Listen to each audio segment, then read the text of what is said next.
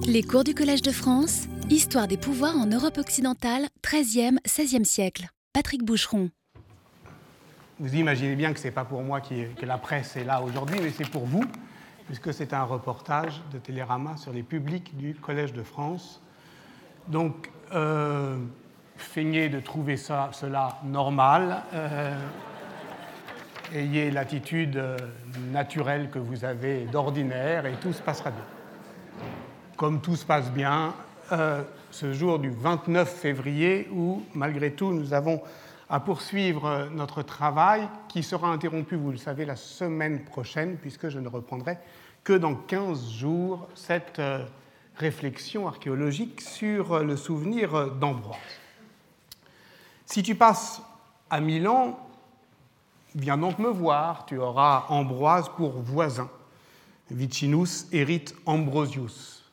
C'est Pétrarque qui parle dans une lettre adressée à son ami le professeur de grammaire Moggio da Parma le 1er mai 1356. Depuis trois ans, en effet, l'illustre humaniste a Ambroise pour hôte. Ambrosius hospes sum. L'expression revient à plusieurs reprises euh, euh, sous la plume euh, de Pétrarque et ne le quitte plus même après son séjour milanais. Hôte d'Ambroise, ou plus précisément hôte de Giovanni Visconti, l'archevêque et seigneur de Milan, le mécène fastueux, habile politique, dont l'historiographie récente, et en particulier grâce aux travaux d'Alberto Cadilli, ne cesse de réévaluer le rôle. C'est lui l'un des héros du jour, euh, de euh, cette leçon Giovanni Visconti, qui fut archevêque de Milan euh, depuis 1317, co-seigneur en 1339, puis seigneur en 1349, jusqu'à sa mort en 1354. C'est de 1353 à 1361 que Pétrarque habite une maison juste en face de la basilique Sant'Ambrogio, et voilà pourquoi il peut promettre à son futur invité Tu auras Ambroise comme voisin. Sans doute faut-il prendre au sérieux cette emprise du lieu par l'aura du nom. La basilique Saint-Ambroise est Saint-Ambroise. C'est lui qui accueille le poète en son sein dès lors qu'il s'approche de l'église qui lui est dédiée. Je cite encore Pétrarque dans une autre de ses lettres. Il n'y a que la basilique d'Ambroise qui sépare la maison que j'habite de la minuscule chapelle où Augustin fut baptisé, écrit-il en janvier 1354 à un autre de ses correspondants, pardon, de ses dédicataires, puisque nous avons vu ensemble que, d'une certaine manière, l'épistolaire ne euh, euh, tolérait que des dédicataires. On connaît l'influence des écrits euh, d'Ambroise sur la pensée de Pétrarque, qui, d'une certaine manière, veut à Milan refaire le geste d'Augustin, il se rêve avec Giovanni Visconti comme Augustin avec Ambroise. C'est-à-dire qu'au fond, il veut proposer à ce prince, à ce seigneur, une forme de baptême politique auquel il aspire, espérant que le seigneur saura comprendre ce qu'il a à gagner à cette forme de consécration littéraire de son pouvoir. C'est bien donc un auctor, un auteur que Pétrarque côtoie, et de plus en plus assidûment d'ailleurs, à force de fréquenter la bibliothèque de l'église Saint-Ambroise de Milan, où se trouve une bonne partie des écrits d'Ambroise. Je cite une autre lettre de euh, Pétrarque, toujours dans ces années-là. Mais ce commerce est aussi sensible et charnel, comme il l'écrit cette fois-ci à l'archevêque de Gênes Guido VII en 1357.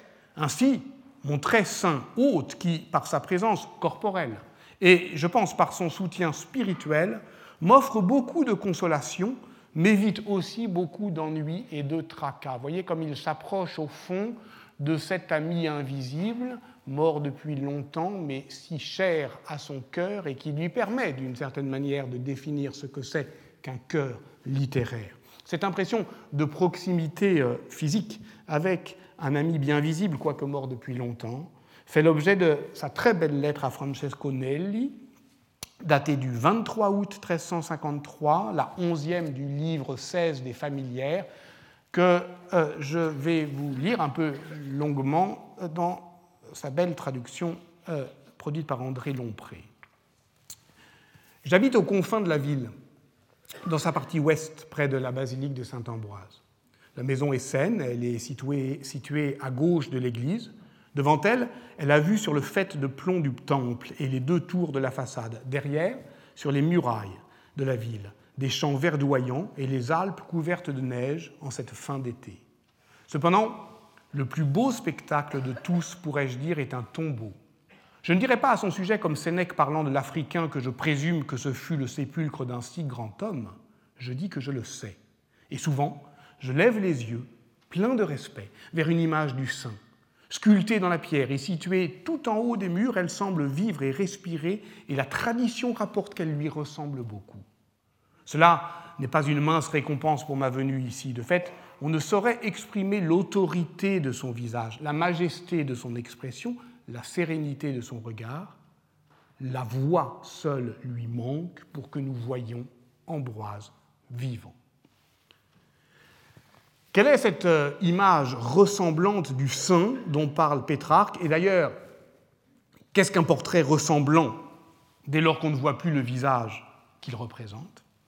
Cela, je vous le révélerai plus tard, de même que je vous dirai un jour ce que m'inspire cette manière de lever les yeux vers ce qui nous regarde, ce qui est très exactement la définition de l'aura par Walter Benjamin, soit une manière un peu digne de se soumettre à la domination. Ce que vous avez déjà, en revanche, c'est que ce qui rend Ambroise vivant est bien le rajeunissement de son souvenir par les luttes politiques, qui ouvrent le champ aux appropriations successives et conflictuelles des dépouilles de la mémoire comme autant de ressources identitaires pour la mobilisation collective. Les chanoines de Sant'Ambrogio se voulaient des entrepreneurs de cette mémoire, des stabilisateurs aussi. Ils défendent le lieu euh, où s'ancre le souvenir. Vous vous en souvenez, mais vous vous souvenez également que ce qu'on avait vu il y a 15 jours, c'est qu'ils sont eux-mêmes pris euh, par la politisation du souvenir ambrosien qui caractérise non seulement la conflictualité communale, mais la dispute constitutive de tout ordre politique. Pétrarque vous l'avez entendu, évoque quelque chose comme la mise en spectacle du temps. Le paysage s'étale souverainement à l'horizon, au-dessus des fêtes des toits. Il fait récit non pas de l'indifférence hautaine de la nature, mais de l'effort des hommes pour s'en saisir poétiquement et politiquement. Car euh, ce qu'il met en œuvre dans ce texte, c'est bien une politique de l'auteur. Pétrarque, on le sait, c'est cette grande figure occidentale de la consécration de l'auteur. Il fut au XIVe siècle l'un des tout premiers écrivains à revendiquer une autorité souveraine sur son œuvre écrite. Il fut aussi euh, celui qui voulait élaguer la forêt obscure de la grande glose médiévale et pour euh, aller droit aux autorités du passé, pour convertir au fond cette civilisation du remploi par une société de la citation c'est-à-dire où l'on assigne directement aux auteurs les énoncés qui nous plaisent, comme disait Sénèque, la citation est le contraire du remploi, au sens où la citation sépare, tandis que le remploi assimile. Pétrarque cite Ambroise, mais ne le remploie plus. Ambroise est vivant, sans doute, mais il vit désormais au passé. Il peut alors réapparaître, non pas dans cette survivance obstinée, renouvelée du remploi, ce surplus de vie, ce Narleben proprement médiéval, mais dans la vie même renaissante, donc qui revient comme un, toujours ce thème spectral du revenant. C'est-à-dire que, vous voyez, Pétrarque se rapproche tant de l'homme de l'Antiquité qu'il croit pouvoir le fixer, les yeux dans les yeux, Tandis que du même mouvement, il éloigne le paysage, les murailles de la ville, les Alpes couvertes de neige. Et dans cette intimité et cette distance se joue le nouveau rapport au monde que défendent les humanistes. Qu'est-ce qu'un auteur? Qu'est-ce qu'un revenant? Qu'est-ce qu'un souvenir? Qu'est-ce qu'un visage? Qu'est-ce qu'un paysage? Oui, décidément, on pourrait s'arrêter euh, longuement sur cette lettre de Pétrarque et on reviendra sans doute lors d'une autre séance, mais je voudrais ici ramener mon propos sur un fil politique, l'aiguiser, euh, l'effiler, en somme, au tranchant du, du politique. C'est-à-dire que Pétrarque est à Milan, j'y reviens, à l'invitation du Seigneur Giovanni Visconti, archevêque et dominus de la ville, parce que désormais, la ville est gouvernée par un seigneur. La ville, mais pas seulement elle, son territoire, d'où effectivement euh, euh, la première définition simple, euh, historiographique, que je propose de la seigneurie comme effectivement personnalisation du pouvoir et élargissement de son ressort de gouvernement à un territoire au-delà de la cité, mais pour justifier cette amitié politique, il travaille avec zèle à défendre le bon gouvernement de la seigneurie, c'est-à-dire au fond l'idée que la seigneurie est la poursuite de la commune par d'autres moyens. Dans cette même lettre que je viens de citer longuement, Pétrarque évoque ce très grand prince italien qui me retint auprès de lui avec beaucoup d'affabilité et avec des marques d'honneur que je n'ai pas méritées, ni espérées, ni, pour parler franchement, désirées. Voilà d'ailleurs ce que lui reprochait très amèrement son ami Boccace. Dans une lettre datée du 18 juillet 1353, donc un mois avant celle que je euh, viens de vous euh, euh, citer, qui est donc au fond la réponse à cette lettre de Boccace qui l'avait embarrassé, mais évidemment ce n'est pas à Boccace qu'il répond, parce qu'il crée, il est en train d'écrire une correspondance. Bon, peu importe les délicatesses. L'auteur du Décaméron, donc, dans cette lettre, écrivait à son ami Pétrarque pour lui dire combien sa désinvolture politique l'avait déçu. Au fond, Pétrarque, pourquoi tu fais ça? Pourquoi tu vas à Milan? Pourquoi tu vas voir un tyran? Toi qui es, toi dont le père euh, était notaire à Arezzo, toi dont le père fut banni en 1303, deux ans après Dante, pris dans le même piège politique que lui, échouant comme lui, obligé comme lui à l'exil. Comment peux-tu trahir ton engagement dans les idéaux civiques de la commune en se mettant au service des puissants du moment et en particulier du seigneur de Milan qui est l'ennemi mortel de Florence? Boccace dénonce donc la trahison de Pétrarque et l'on pourrait dire que c'est de cette trahison politique que se paie le prix de cette aventure littéraire qu'on appelle l'humanisme. Les deux sont intimement liés. Je cite Pétrarque dans La vie solitaire, qui est le texte qu'il écrit à Milan. Euh, vivre dans la liberté sans manquer de rien, ni être soumis à personne. Voilà ce qu'est effectivement euh, ce que propose, au fond, la vie de cour. Parce que, évidemment, euh, vivre sans manquer de rien, il faut bien, tout de même, quand on refuse par ailleurs de travailler, eh bien, il faut bien quand même qu'une cour euh, vous accueille. Alors, cela a été longtemps la cour du pape Clément VI, c'est désormais celle de Giovanni Visconti. Tout cela s'accompagne d'une conception aristocratique de son public, qu'il rêve d'entraîner à l'écart du monde, comme les Happy Few de Stendhal. Je ne m'adresse pas à tout le monde, mais à toi, à moi, à la poignée d'hommes auxquels convient ce choix d'exception. Si nous suivons notre propre nature et non les propos du peuple, il n'y a rien qui soit mieux fait pour nous. Voilà donc de quoi je souhaite parler, vous parler aujourd'hui ce que l'historiographie traditionnelle appelait jadis le passage de la commune à la seigneurie et de ce que l'on peut appeler plutôt aujourd'hui la seigneurialisation des institutions communales, l'insignorimento, c'est-à-dire au fond la manière dont, euh, non pas un changement de régime, mais un changement, je dirais, de mode d'exercice euh, de euh, ce régime à partir de la seconde euh, moitié du XIIIe siècle. Déjà, Salim Béné de Adam, dans sa chronique 1250, eh bien, comptait une trentaine d'hommes qui exerçaient un pouvoir seigneurial, dominion, sur une ville. Tout cela, effectivement, a été d'abord exacerbé par l'historiographie qui voyait, ben, comme Boccace, une trahison des idéaux civiques et puis qui, euh, depuis euh, une dizaine d'années, sous l'impulsion d'Andrea Zorzi pour euh, Florence ou d'Andrea Gamberini pour Milan, a commencé à dédramatiser, au fond, la, la, la, coupure seigneuriale en insistant sur l'aspect graduel et réversible de ce qui n'était rien d'autre qu'une expérience politique, moins, je l'ai dit, un changement de régime qu'une inflexion dans le mode de gouvernement, il n'en demeure pas moins que cette dédramatisation, si elle ne souhaite pas devenir une dépolitisation, doit aussi rendre compte du conflit de valeurs que constitue également le passage à la seigneurie. C'est une période que j'ai déjà traitée, et c'est un problème que j'ai déjà traité dans mon livre Conjurer la peur, voilà trois ans.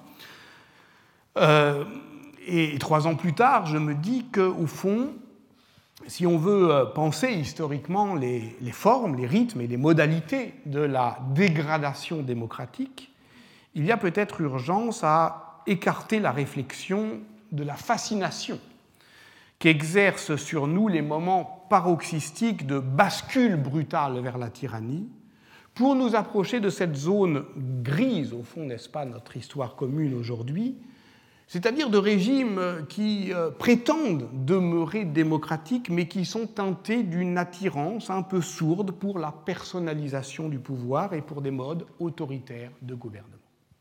Et c'est bien de cela dont il s'agit, c'est-à-dire au fond d'une forme, sinon de dégradation ou de pente, du moins de lente, réversible, mais continue progression vers des formes autoritaires de pouvoir.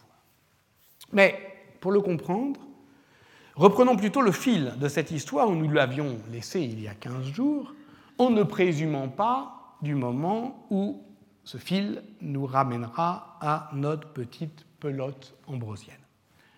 Nous sommes en 1262 et euh, Ottone Visconti est élu par surprise archevêque de Milan. Par surprise, parce que c'est un outsider qui est issu d'une famille aristocratique qui s'est hissé pardon, dans l'entourage épiscopal et notamment parmi les feudataires de l'archevêque de Milan, qu'on appelait la Militia Sancti Ambrosi. Tiens, déjà, le revoilà. Euh, il parvient à euh, euh, relever la faction nobiliaire qui est affaiblie par la victoire de la Credenza di Sant'Ambrogio de 1258 et euh, euh, il fait, euh, après la victoire, une victoire militaire à Desio, parce qu'on parle d'évêques qui font la guerre. il fait son entrée à Milan à la tête d'une armée d'exilés dans la nuit du 20 au 21 janvier 1277. Et le lendemain, Ottone et Visconti se fait proclamer Dominus, Seigneur. Et c'est la première fois à Milan. Il n'est pas, en revanche, le premier évêque d'Italie du Nord a fondé une seigneurie. Il s'appuie sur l'autorité métropolitaine que lui confère son siège archiépiscopal pour construire cet État territorial et pour asseoir un pouvoir de type dynastique en stabilisant le jeu des factions, notamment en, s'opposant au délator et qui euh, euh, s'appuie euh, sur la parse populaire. Il faut également prendre pied dans une histoire qui a Milan et aussi celle euh, de la confusion euh, des pouvoirs entre autorité épiscopale et puissance publique. Donc, de retour d'exil, où Ottone Visconti s'installe, il occupe l'ancien palais de celui qui lui aussi avait dû fuir la ville pour défendre sa liberté, Galdino de la Salle. Vous vous en souvenez peut-être, Galdino de la Sala, cet archevêque, Nouvelle Ambroise, qui était représenté sans doute également, lui aussi, euh, comme euh, dans son action politique euh, sur la Porta Romana. La politique d'ailleurs d'Ottone et Visconti, défense de la liberté de l'Église, lutte contre la dissidence religieuse, assistance aux démunis, eh bien, facilite la régénération du souvenir de Galdino de la Sala, ce qui est bien, au fond, une manière, me semble-t-il, pour le nouveau seigneur de Milan d'investir prudemment la mémoria ambrosienne sans heurter de front les valeurs civiques qui lui étaient attachées, attachées au fond de devenir un nouvel nouvel Ambroise, et d'ainsi s'approcher de ce qui demeurait tout de même accroché, nous l'avons vu ensemble, euh, à euh, la pars populi, c'est-à-dire la préférence ambrosienne de, du souvenir politique, mais tout en justement discriminant euh, l'héritage, rejetant tout ce qui pouvait faire obstacle à son pouvoir euh, personnel. Alors, est-ce que ça a marché? Si on essaye de se, euh, de se reporter 100 ans plus tard, en 1385, effectivement, ça a marché puisque les Visconti, 100 ans plus tard, euh, sont toujours euh, au pouvoir, que même euh, ils sont devenus ducs et que le duc de Milan, Gian Galeazzo Visconti, est en train de faire de la cathédrale de Milan, ça tente de le faire en tout cas, il n'y arrivera pas tout à fait, un mausolée dynastique. Et pour exprimer effectivement cette prise, cette captation seigneuriale de la cathédrale, euh, eh bien, euh, il se lance dans un grand chantier qui va être un chantier très contesté parce que justement, euh, la commune qui demeure toujours vivante, vivace, résiliente, sous l'emprise seigneuriale, eh bien, ne l'accepte pas avec, je dirais, la même euh, le même enthousiasme que euh, la cour seigneuriale souhaiterait euh, qu'elle y consente, eh bien, donc, grand chantier princier, qui est celui du dôme de Milan, avec la fenêtre d'abside du chœur, où l'on voit une razza, c'est-à-dire une étoile de vipère ondoyante, qui est le symbole dynastique des Visconti, soutenue par le relief sculpté euh, de l'Annonciation. Et là, évidemment, vous allez euh, être condamné à me croire euh, sur parole, c'est que ces deux saints, vais-je réussir, oui, ici et là, qui sont donc séparent la Vierge de l'ange Gabriel, sont respectivement Ambroise et Galdino de la Salle. Derrière la cathédrale, derrière la, fenêtre, il y a le tombeau double d'Ottone Visconti et de Giovanni Visconti. Donc on a là une sorte de réconciliation euh, de euh, la possible hein, de euh, la seigneurie des Visconti avec la mémoire ambrosienne via ce personnage, pont, un pont, que serait Galdino della Salle. Ainsi s'achèverait l'entreprise de captation seigneuriale du souvenir ambrosien, d'abord menée euh, prudemment, patiemment, à petits pas, usant du souvenir de Galdino de la Salla comme effectivement d'une passerelle qui mène d'Otone à Ambroise. Mais les choses sont toujours plus compliquées que ça, et si je regarde ce palimpseste d'un missel plénier de la seconde moitié euh, du XVe euh, siècle, là encore, vous allez devoir, je le crains, me croire sur parole, eh bien, vous voyez qu'ici, on a un Gottardi, épiscopie, l'évêque Gothard, Saint Gothard, celui euh, évidemment dont on euh, euh, aura à reparler tout à l'heure, mais c'est un peu bizarre, il y a là un palimpseste, ça a été gratté, pas le G, mais là, Gottardi, si on regarde un petit peu comme vous ne pouvez pas regarder, c'est-à-dire vraiment le manuscrit, on voit que ce qui est derrière, donc le palimpseste, euh, c'est euh, euh, Aldino, c'est-à-dire c'était pas Gothard, c'était Galdino, et c'était pas derrière le, E, y a ici il y a un archi, archi-épiscopie. Donc ça veut dire qu'à un moment donné, au XVe siècle, la mémoire de Galdino de la Sala devient soit inutile, soit gênante, et on la remplace dans ce missel euh, par euh, San Gottardo, au moment d'ailleurs où vous allez le voir, l'essentiel de l'histoire que nous avons à raconter se passe à San Gottardo, c'est-à-dire dans la chapelle attenante au palais seigneurial. Donc, les choses ne se passent pas aussi vite, aussi bien. Donc, j'ai été trop empressé, donc on va rallumer la lumière. Euh, parce que, d'une certaine manière, euh, ce n'est pas ainsi que s'est constituée la mémoire euh, ambrosienne de la dynastie viscontéenne. On peut donc reprendre l'histoire, une fois encore, à la prise de pouvoir d'Ottone Visconti, 1277, qui ne marque pas, en fait, d'un coup, l'emprise des Visconti sur la ville, puisque l'autre faction, la faction populaire, les Dellatori, n'ont pas dit leur dernier mot, tenteront d'imposer le pouvoir sur la ville, et puisque, effectivement, comme l'historiographie euh, récente nous euh, l'enseigne, d'une certaine manière, l'expérience seigneuriale est une expérience qui est réversible, et à tout moment, effectivement, euh, elle ne fait que, au fond, surmonter et exactement comme un palimpseste, elle ne fait que se mettre au-dessus des institutions communales qu'elle fait jouer à son profit, mais à tout moment, ces institutions communales, qui ne disparaissent pas sous effectivement la couche seigneuriale, peuvent être réactivées. Et comment les réactiver?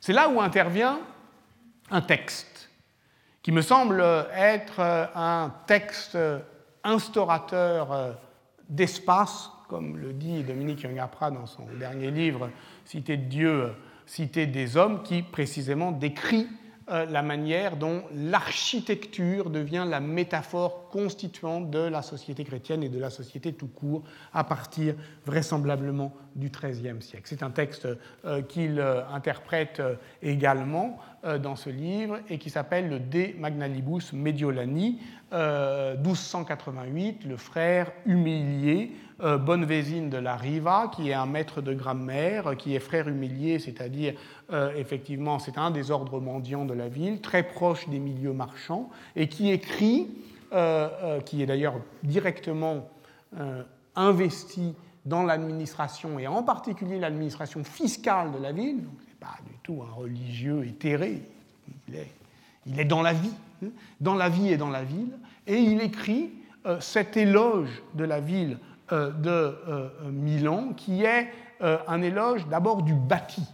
C'est-à-dire que ce qui décrit là, ce n'est pas du tout justement l'ombre de la cité de Dieu sur terre, mais précisément une ville construite, une ville dans son bâti, une ville dans son enveloppe monumentale, dont il va décrire euh, l'éloge par le chiffre. C'est ça qui a beaucoup euh, caractérisé euh, et, a fait la, gloire au fond de ce, de de texte, c'est que c'est un éloge de la mesure, mais un éloge mesuré de la mesure. C'est-à-dire qu'une commune, c'est d'abord une ville, et une ville, c'est d'abord tant de moulins, tant de ponts, tant d'églises aussi, mais justement, l'ecclésiastique est intriqué euh, dans le civil, et d'une certaine manière, ce qui, la forme matérielle de la ville, est à la fois non seulement le décor de sa vie politique, mais aussi, et c'est ça la force de ce texte, peut-être ce qui peut résister, faire résister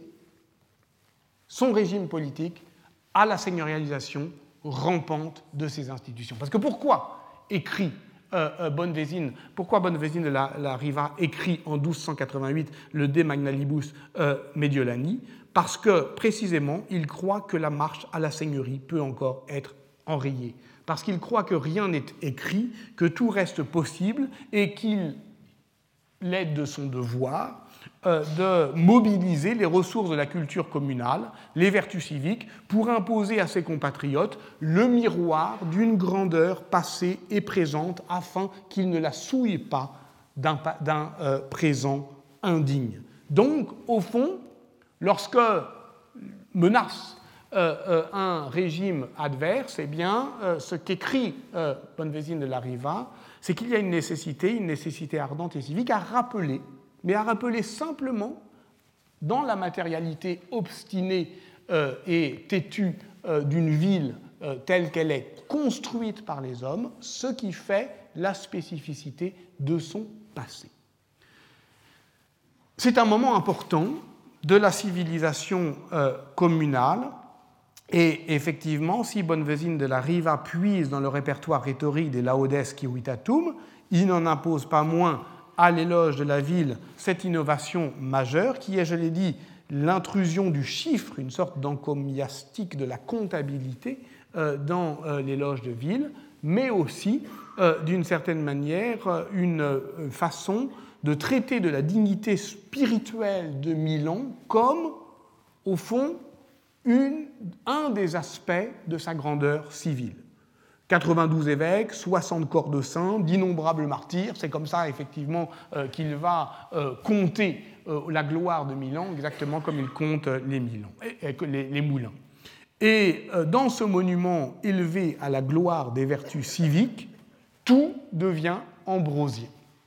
C'est-à-dire que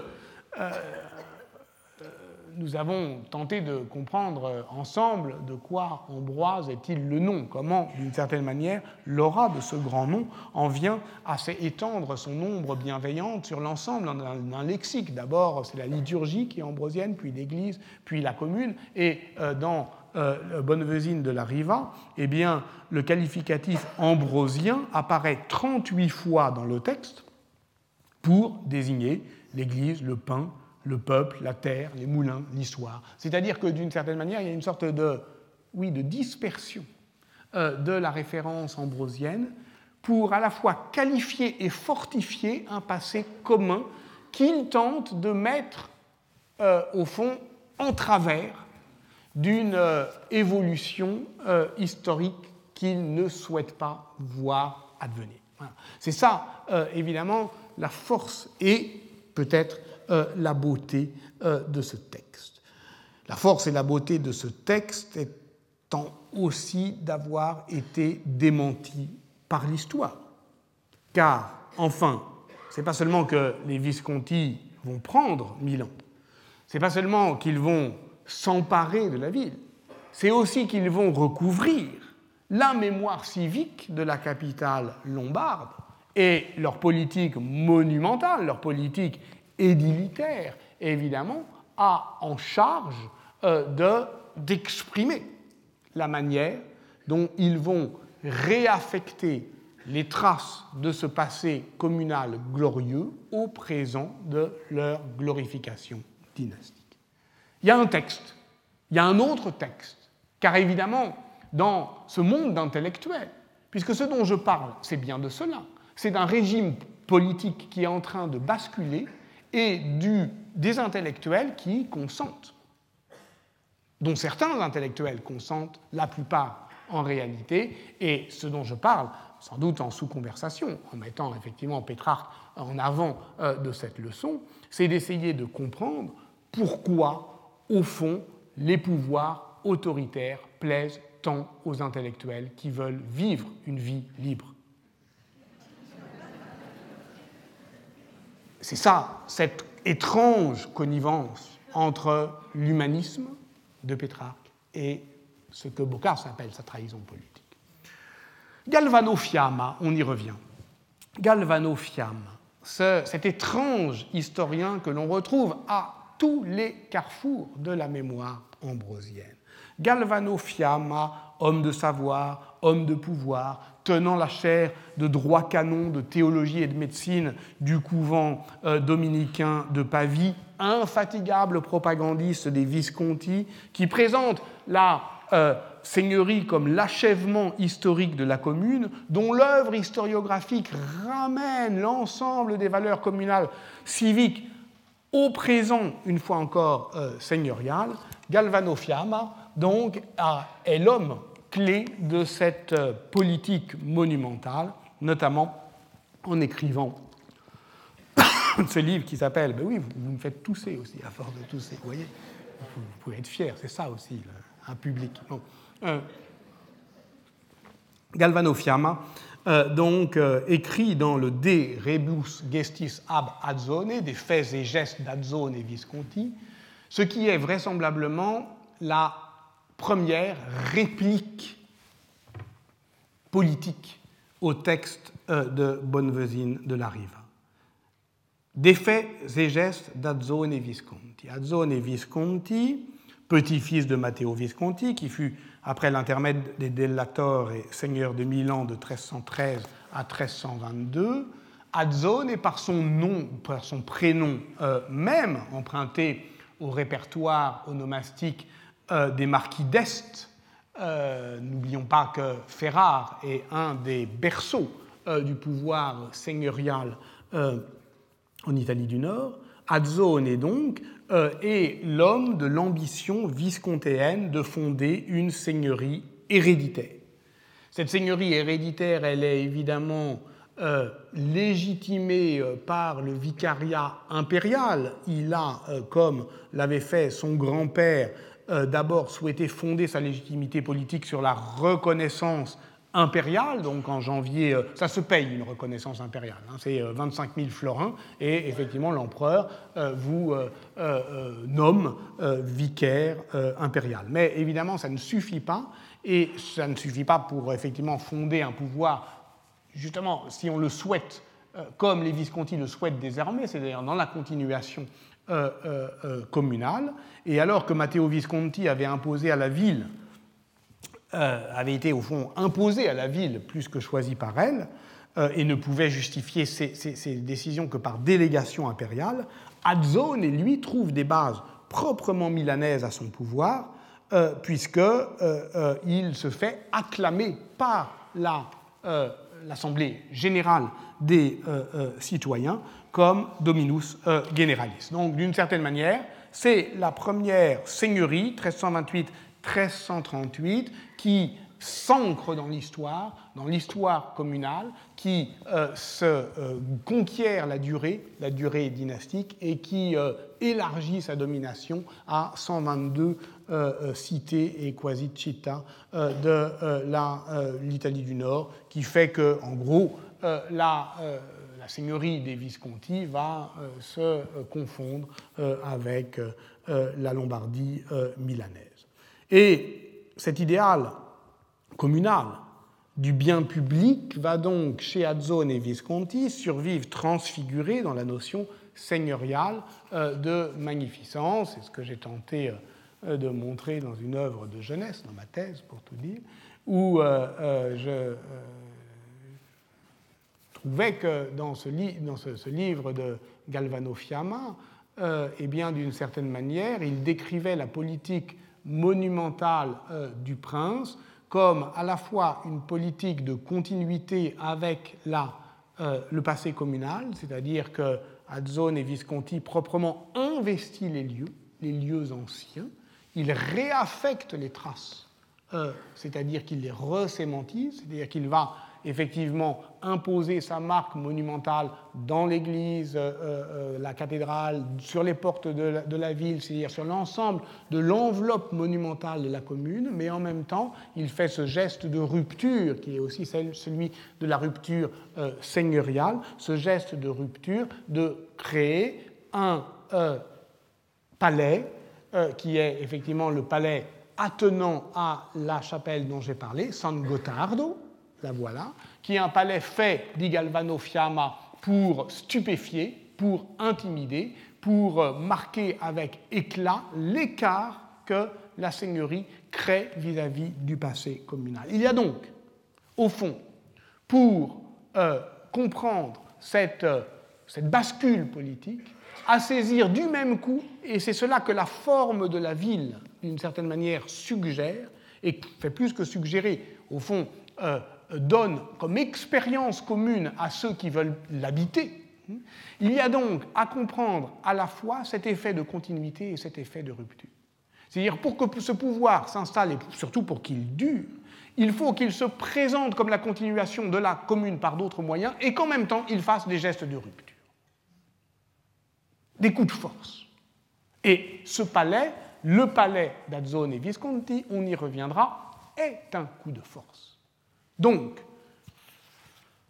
c'est pour ça que, évidemment, euh, euh, l'ambivalence profonde de euh, cette question, elle, résulte dans la manière dont la seigneurie se présente à la fois comme la continuation et la négation de la commune. Alors, une fois de plus, nous avons perdu Ambroise en route. Mais patience, il revient et il revient comme il est toujours revenu, c'est-à-dire par la porte du rêve. C'est souvent par le rêve que les spectres se rappellent à notre bon souvenir. Euh, dans son livre si touchant sur la mort de son frère, Satyrus, Ambroise lui-même raconte comment il fut surpris de retrouver en songe la présence chaleureuse d'un frère euh, dont il déplorait la mort précoce et qui venait le consoler.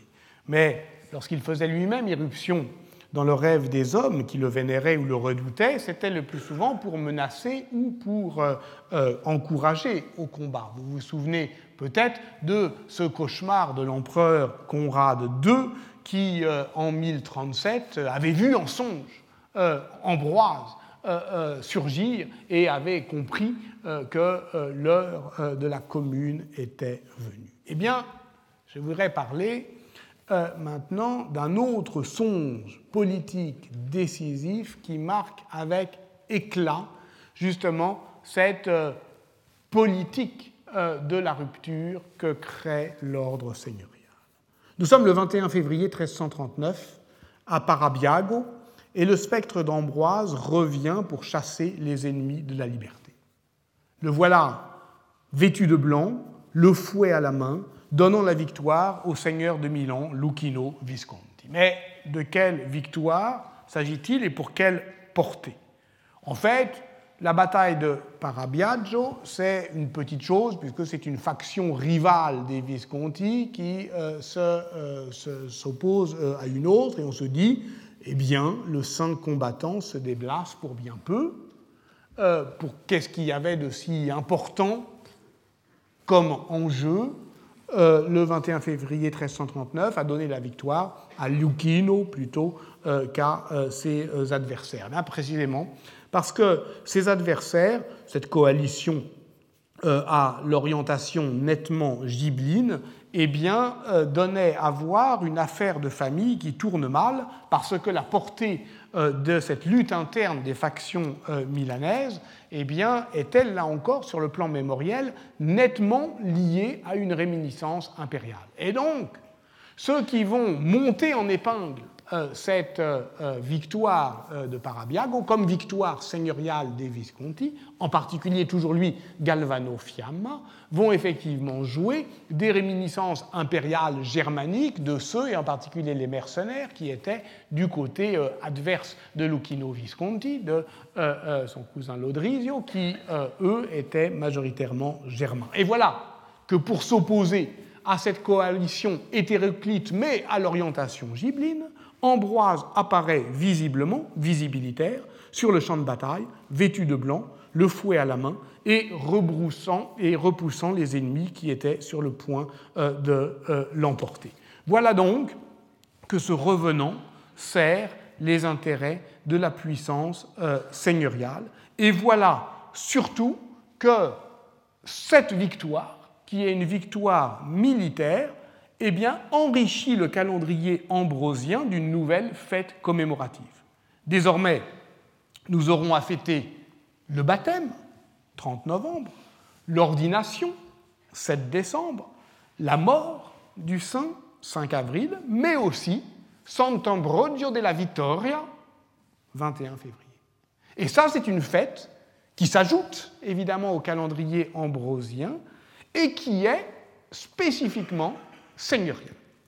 Et si on y regarde de plus près, cette entreprise de mémoire, c'est une entreprise de mémoire qui également, comme tout, lieu de mémoire, eh bien, euh, commémore un événement par l'inscription dans le temps, une nouvelle fête, 21 février, Sant'Ambrogio della Vittoria, et aussi un nouveau lieu, puisque euh, l'Église, l'Église qui est celle où euh, euh, le spectre d'Ambroise est revenu, est renommé Sant'Ambrogio della Vittoria et refondé par justement l'archevêque de Milan et seigneur Giovanni Visconti, encore lui, le 8 janvier 1350.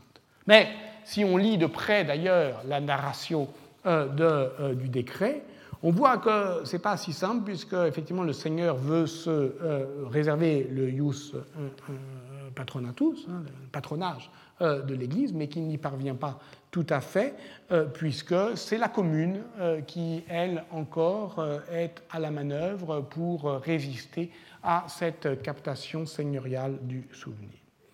Reste qu'en développant une politique cohérente de commémoration de la bataille de Parabiago, les Visconti parviennent à s'emparer du souvenir ambrosien par la force, d'une certaine manière, puisque toute cette politique, euh, ou en tout cas un coup de force, puisque toute cette politique des, petits pas, on voit, eh bien, elle, se heurte aussi à la résilience. Euh, un palimpseste n'est jamais complet. On voit toujours derrière, vous l'avez vu, ou deviner ce qui a été gratté. Les Visconti parviennent donc à s'emparer du souvenir ambrosien en le militarisant, en en faisant un saint cavalier, mais pas au sens nécessairement où il est à cheval, pas encore, mais au sens où il est le saint des cavaliers, c'est-à-dire euh, de ceux qui combattent à cheval, c'est-à-dire de la militia, c'est-à-dire euh, de la faction aristocratique qui défend à ce moment-là le régime visconté. Ah, il ne s'agit assurément pas d'une innovation. On a vu combien depuis la Pataria la figure d'Ambroise était devenue et de plus en plus nettement une ressource de mobilisation collective pour conforter des appartenances sociales, pour façonner euh, des identités politiques. On a vu combien Ambroise était devenu euh, un saint militant.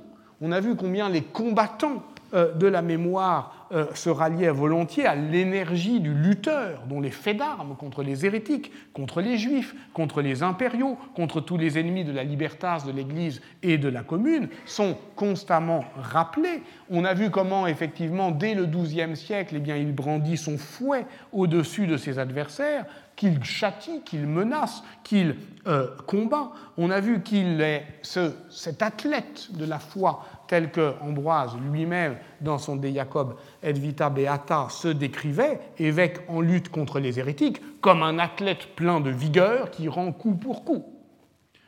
En faisant un usage militaire du saint combattant, les seigneurs de Milan s'inscrivent donc dans la continuité d'une tradition communale. L'effigie d'Ambroise, on l'a dit, était peinte sur la bannière qui claquait au vent des batailles euh, lorsque les troupes milanaises se massaient derrière le Carroccio c'était le nom d'Ambroise que les prêtres criaient euh, avant l'assaut pour euh, leur donner euh, du courage, et il arrivait même, lors des grandes occasions, d'exhiber des reliques, comme le célèbre bras de saint Ambroise qui accompagne les chevaliers lombards lors de la première croisade. Il n'empêche que cette militarisation du souvenir constitue, y compris sur le plan iconographique, eh une une rupture euh, avec euh, l'histoire que nous avons eu à raconter. Et pour cela, je voudrais vous faire voir, euh, pour terminer, une dernière image ou une dernière série d'images. C'est Giovanni Visconti qui a commandé le monument funéraire d'Azzone Visconti dans la euh, chapelle San Gottardo in Corte. Et c'est ce mausolée que je voudrais euh, vous faire voir. Il l'a commandé en demandant à un artiste toscan qui s'appelle Giovanni da Balduccio, qui est pisan, euh, un, une sculpture, et Giovanni da Balduccio avait déjà été lui-même employé par Azzone Visconti. Et il avait été employé par Azzone Visconti dans cette entreprise monumentale dont Galvano Fiamma s'est fait le théoricien, puisqu'il s'agissait effectivement de marquer de sa présence politique tous les hauts lieux de la cité communale. C'est Giovanni da Balduccio qui avait euh, euh, sculpté, euh, comme ici la Pusterla Sant'Ambrogio, eh bien, toutes les entrées de la ville où euh, euh, Azzone et Visconti se faisaient donc le mécène, de, en plus manifestant son goût euh, d'avant-garde, puisque là on est dans la sculpture toscane qui est véritablement la, sculpture à la mode, et aussi, c'est ce qu'on appellerait aujourd'hui très vilainement dans le discours politique de la triangulation, c'est-à-dire qu'il prend un artiste communal, toscan, pour effectivement, via euh, euh, évidemment la figure euh, d'Ambroise, pour exalter le pouvoir seigneurial. Alors, c'est donc cet artiste, et, se pose aussi la question des artistes qui, comme les Siennois, comme les Pisans, ou même simplement comme Giotto, vont indifféremment travailler pour la commune, pour la seigneurie, et donc bien loin de cet euh, idéal de l'artiste engagé que nous souhaiterions euh, voir euh, sitôt accompli. c'est l'atelier de Giovanni da Balduccio qui, effectivement, a donc produit toutes ces effigies d'Ambroise qui viennent timbrer les grandes entrées de Milan et ainsi réaffecter ces traces communales au présent seigneuriat. Giovanni da Balduccio est donc euh, également euh, l'auteur de ce mausolée d'Azzone et Visconti à San Gottardo in Corte que je voudrais vous faire voir euh, pour terminer. Ce gisant d'Azzone est placé au-dessus du sépulcre. Alors il est aujourd'hui en pièces détachées pour en saisir l'entière l'entièreté de la cohérence, euh, il faut se reporter, comme ici, euh, à des, euh, à des schémas du XVIIIe siècle qui le, qui le représentaient déjà en place. Et là, on voit, mais ce n'est pas un commentaire d'histoire de l'art, euh, que je veux euh, vous euh, proposer, on voit l'influence notamment des grands tombeaux napolitains, de toute cette sculpture funéraire dont Erwin Panofsky a montré qu'elle décrivait à la fois une victoire sur l'immortalité, et vous voyez le gisant d'Azzone et Visconti qui est accueilli par les anges dans, au ciel en haut, euh, et c'est évidemment quelque chose d'important euh, quand on sait que eh bien, Azzone euh, lui-même a eu quand même quelques soucis avec le pape, puisque évidemment cette, cette délégation impériale du pouvoir eh bien, heurtait la, cause guelfe. cette, donc, cette victoire sur la mort, cette promesse euh, d'immortalité, eh bien, elle, euh, se, elle est au fond également supportée par un soubassement beaucoup plus euh, narratif qui, toujours pour Erwin Panofsky, tente à perpétuer la mémoire d'œuvres et d'événements spécifiques et individuels, et au total constitue l'une des premières attestations de ce récit élogieux envahissant la sculpture funéraire en Italie. Alors que voit-on?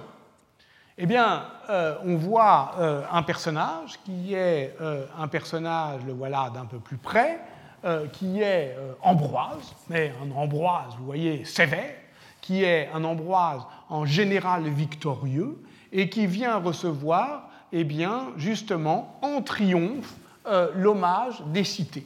Donc, on voit d'abord ce que c'est qu'une seigneurie, c'est-à-dire un État territorial qui euh, résulte de cette capacité d'une cité, d'une cité dominante, d'une capitale, Milan, euh, à polariser euh, un espace politique. Et qui vient comme, au fond, en triomphe, voir un général victorieux et même lui apporter à ses pieds des trophées, qui vient donc, donc en procession et on peut reconnaître ce que c'est d'ailleurs que les processions civiques des cités sujettes, qui tous les ans amenaient à la cathédrale de Milan euh, des euh, offrandes, en particulier souvent euh, de la cire, pour marquer cette suggestion, et eh bien justement, toutes les cités lombardes venant décrire cette puissante polarisation de l'espace milanais. Comment sont représenter euh, ces euh, allégories Eh bien, euh, précisément, vous le devinez, eh bien, avec des saints, ici à chaque fois ce sont les saints patrons de chaque cité, qui viennent présenter leur propre cité, qui elle-même sont donc représentées le plus souvent par soit leur héraldique, soit des objets symboliques. Ici, c'est la cité de Côme, donc, euh, qui vient présenter un, bateau, puisque c'est évidemment la navigation euh, du lac euh, de Côme et qui est soutenu par son saint qui est Abondio. vous avez ici respectivement Bergame, Vercelli, Côme, Brescia, Crémone et Plaisance. et d'ailleurs, lorsque on compare eh bien, la date à laquelle donc, ces cités intègrent le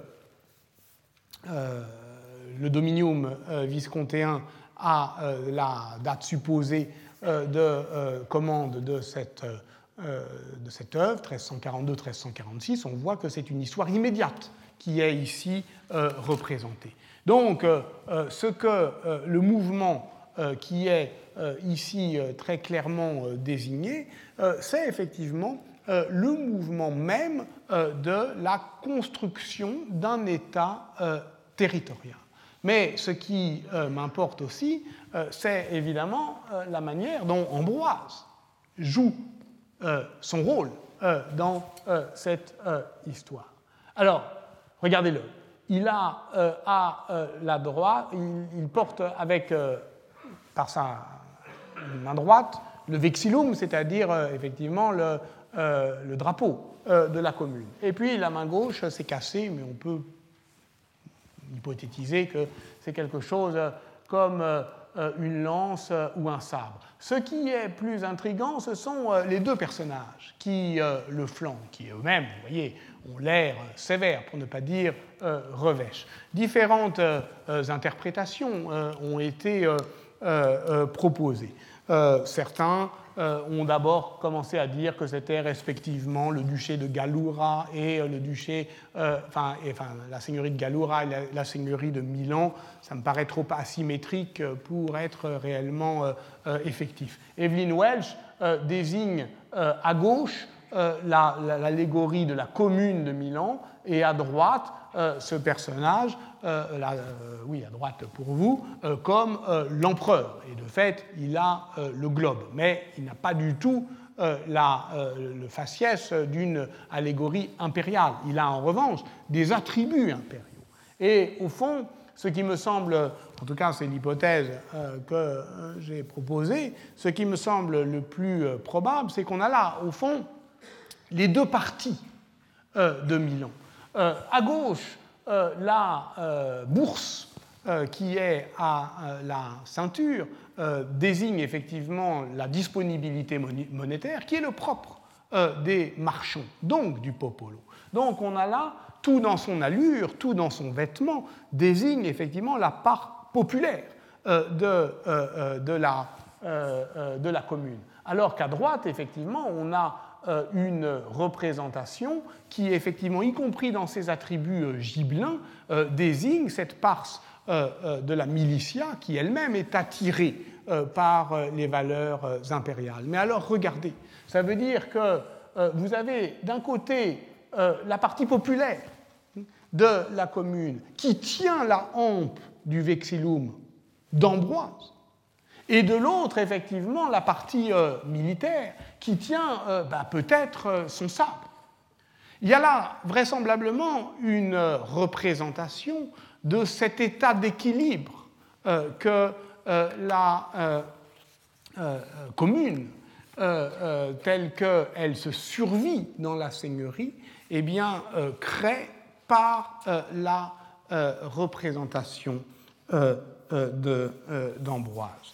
Voilà, au fond, qui fait clairement euh, allusion, euh, me semble-t-il, à cet insignorimento de la mémoire ambrosienne qui fait du saint militant un saint militaire. Et voilà d'ailleurs pourquoi, à partir de ce moment-là, il peut être figuré euh, de manière beaucoup plus agressive. Je passe, parce que je n'ai pas le temps, sur d'autres représentations, mais pour vous dire que cette représentation euh, euh, euh, d'un saint qui est au départ un saint bénissant, tel qu'il apparaît justement dans le florin de Giovanni Visconti, vers un saint plus militaire, eh bien, il a évidemment des conséquences qui sont des conséquences iconographiques. Parce que Ambroise à quoi ressemblait-il Je vous posais la question de à l'heure de la question de qu'est-ce que c'est qu'un portrait ressemblant dès lors qu'on ne voit plus effectivement le, visage qu'il représente. En tout cas, on y reviendra peut-être dans la dernière séance, mais cette euh, mosaïque de San Vittore in ciel d'oro est la représentation la plus ancienne d'Ambroise. Elle date peut-être du 5e siècle, donc elle est très proche euh, de, euh, cette, de, cette, bah, de la vie d'Ambroise lui-même, et elle le représente effectivement comme un jeune homme,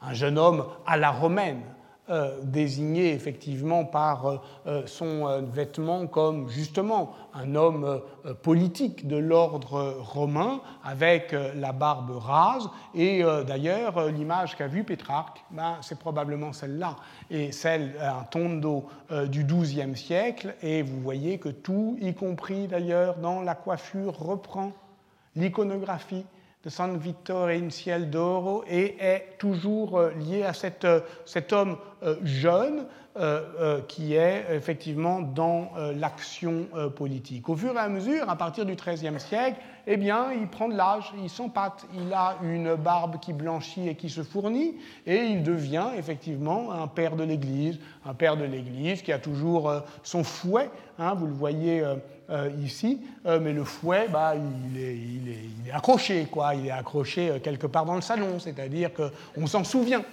mais c'est pas un salon, hein, c'est un studio.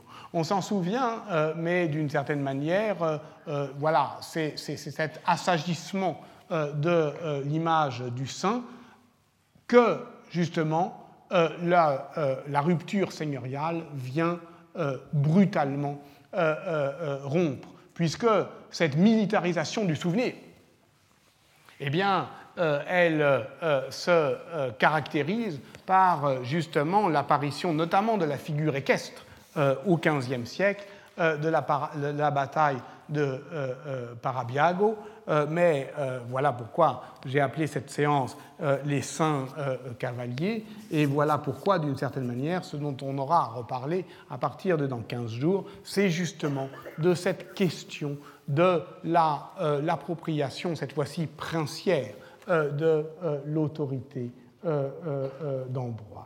Un mot pour conclure, et pour conclure justement sur cette métaphore constante et obstinée que j'ai tenté de, mobiliser aujourd'hui et les fois dernières, du spectre.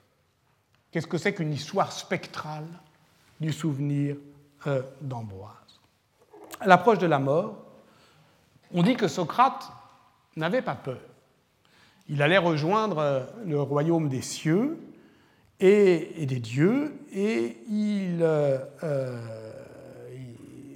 il savait, confiait-il à son ami Sébès, que l'âme, je cite, je cite le Phédon 81c, apesantie par la crainte de l'invisible, au moment du trépas, peut être retenue un peu du côté du monde visible. Et alors, je cite toujours le Phédon, elle hante les monuments et les tombeaux, où l'on voit parfois des spectres ombreux d'âme. Ce dialogue de Platon, où il avançait pour la première fois sa théorie des idées, était bien connu des auteurs latins et notamment de Cicéron. C'est en partie par cet intermédiaire, comme l'a montré Jean-Claude Schmitt, euh, mais aussi à travers Plutarque et Pline le Jeune que la pensée médiévale élabore sa théorie des revenants, c'est-à-dire, au fond, euh, tous ceux qui hantent les tombeaux, euh, tous ces spectres ombreux d'âmes qui sont retenus un peu du côté du monde visible. Pierre Courcelles, toutefois, a montré qu'Ambroise connaissait directement ce passage de Platon, euh, du Phédon sur le fantôme, Idolone, et dans son commentaire sur Luc, il oppose la parole évangélique tout ce qui aura été lié sur terre restera lié au ciel à ce qu'il appelle la vetus sententia, qui affirme que même après la mort, l'âme peut rester liée au corps.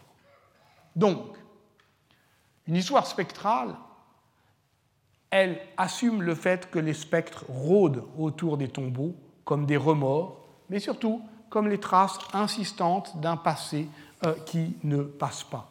On pourrait dire au fond que ce sont les ratés du remploi, parce que le remploi, le remploi médiéval, ne peut jamais tout à fait convertir le passé. Il laisse systématiquement derrière lui comme des restes obstinés euh, et sonores, des copeaux de mémoire inassimilables, inconvertibles, irrécupérables et qui menacent toujours de faire retour. Voilà pourquoi ce dont on aura à parler dans 15 jours, avec justement la brèche que crée la révolution ambrosienne dans ce souvenir apparemment apaisé euh, d'Ambroise, c'est effectivement d'un retour du spectre, d'une résilience de ce qui, justement, jusque-là, avait été paisiblement recouvert.